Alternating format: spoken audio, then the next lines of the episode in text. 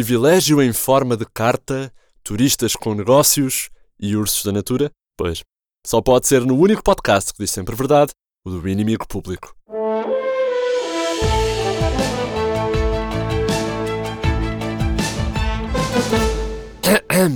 Olá, Portugal. Meu querido Portugal. Se esta carta fosse escrita na semana passada, provavelmente tinha mais medo de te escrever. Provavelmente a tua grandeza ter-me assustado e não teria coragem de te dirigir a palavra, mas a verdade é que parece que te contentas com qualquer coisa escrita desde que venha em carta, não é? Ora, foi a carta da miúda que não entrou no curso que queria, ora, foi a carta do miúdo da Galp, agora é a carta do Beto com o nome digestivo. Enfim, não tenho qualquer autoridade para te criticar ou emitir juízos de valor acerca de ti, meu Portugal de esquerdalha. Mas já que toda a gente o faz, mesmo quem reciclar argumentos do Cavaco nos anos 90 começou a ser ideias novas e da doutora Cristas também, arrisquei fazê-lo. Tenho 24 anos e a julgar pela minha alimentação tenho pouca vida pela frente, mas sinto que posso fazer algo pelo meu país. No entanto, parece que tu não queres que eu faça.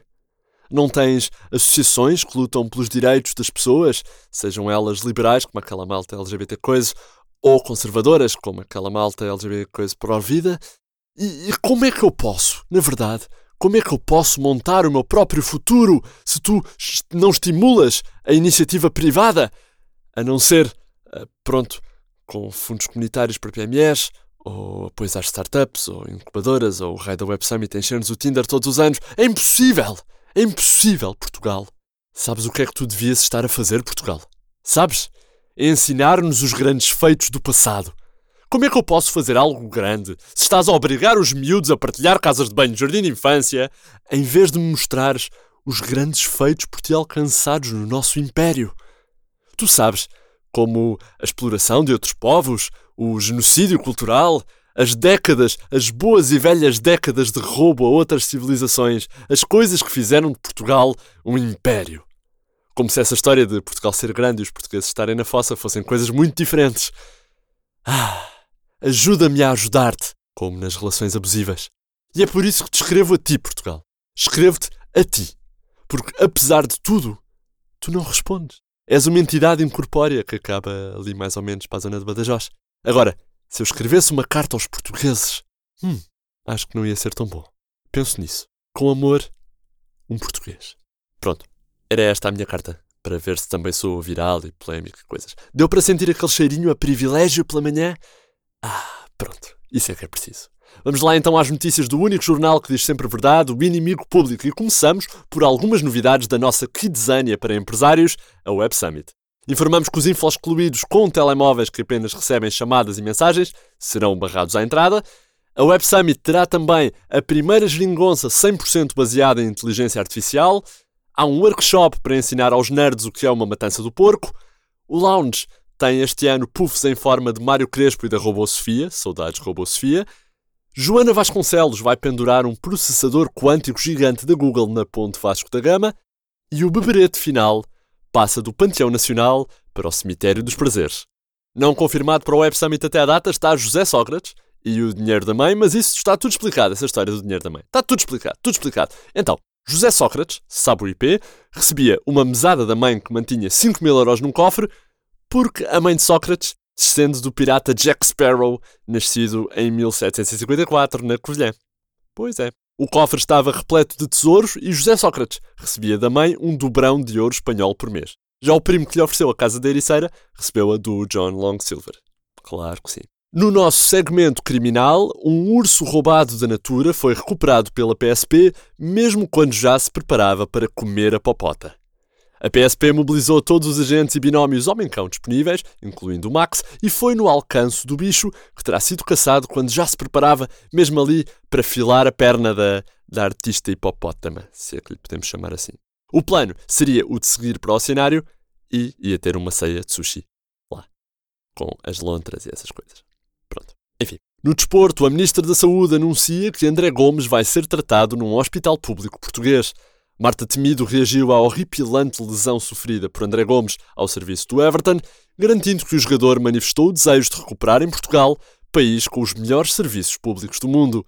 André Gomes já deu entrada na sala de espera do Hospital Garcia Dorta, devendo ser chamado para a triagem ali por volta dos próximos seis anos, a tempo de voltar a jogar pela equipa de veteranos Amigos do Figo contra os Amigos de Zidane. Um clássico. Também clássica, é claro, a nossa edição em papel, o que mais poderia ser, com notícias exclusivas todas as semanas nas bancas com o público. No fundo, é tipo uma app, mas feita à base de tinta. Esta semana a chamada de capa é esta: Sócrates pede para juntar a sua tatuagem na testa à lista de provas da defesa. Depois do neonazi que a RTP não sabia que era neonazi, também que adivinhava, há um novo caso de uma pessoa com uma tatuagem na testa ensombrar a justiça portuguesa. É, é verdade. O inimigo e o reparador de frigoríficos do juiz Ivo Rosa sabem que José Sócrates tem duas tatuagens. Uma é alusiva à herança de 5 milhões de euros que a progenitora recebeu e diz amor de bem, bates forte cá dentro, em fontarial tamanho 12, ali bem visível na testa. E a outra diz linda amizade Ricardo Salgado, está mais escondida, na omoplata direita, e foi redigida em caracteres coreanos para dificultar a vida ao tatuador e ao Ministério Público, que assim vai ter de revistar mais para encontrar, vão ter de ser mais safadões, vão ter de ser mais safadões. Mas a justiça também precisa de um pouco de safadez, na verdade.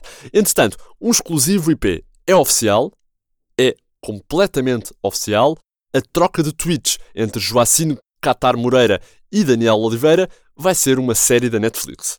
O comentador que nunca ofende com as suas perguntas confirmou que os tweets que trocou com a deputada do Livre há uma semana, chamaram a atenção da Netflix, que acha que está ali material dramático, ali de, de qualidade sofrível para suceder a Stranger Things ou até mesmo para Martin Scorsese colocar em rodapé no filme The Irishman. Com o título provisório Moreira e Oliveira, a série começa na Revolução Industrial com o primeiro Daniel Oliveira a vapor. Daí parte-se para um épico bíblio, assim meio Cecil B. de Miliano, ali entre a passadeira vermelha e o rock, ali a bater, com Joacine Moreira a ser treinada ao nível dos uppercuts, dos jaws e dos hooks por um Rui Tavares de saia. Esperemos pela estreia. No mundo da televisão também parece que a RTP não imaginava que uma pessoa só por ter uma cruz celta tatuada na testa era um nazi e não um pai coragem, não é?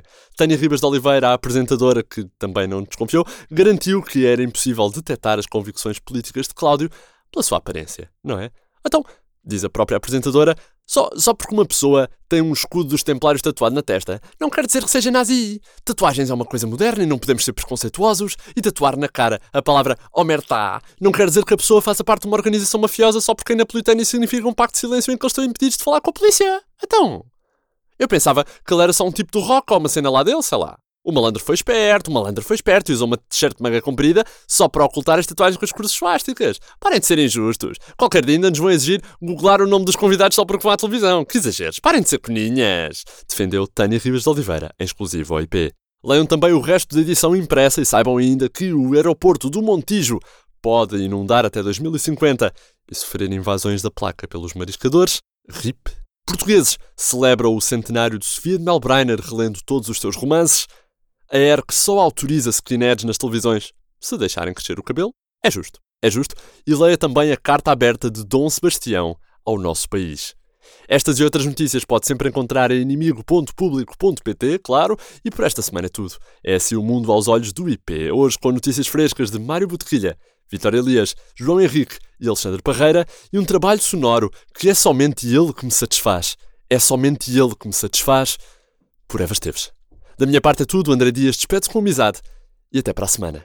Se não descobrirem que eu tenho um pirete desenhado na testa.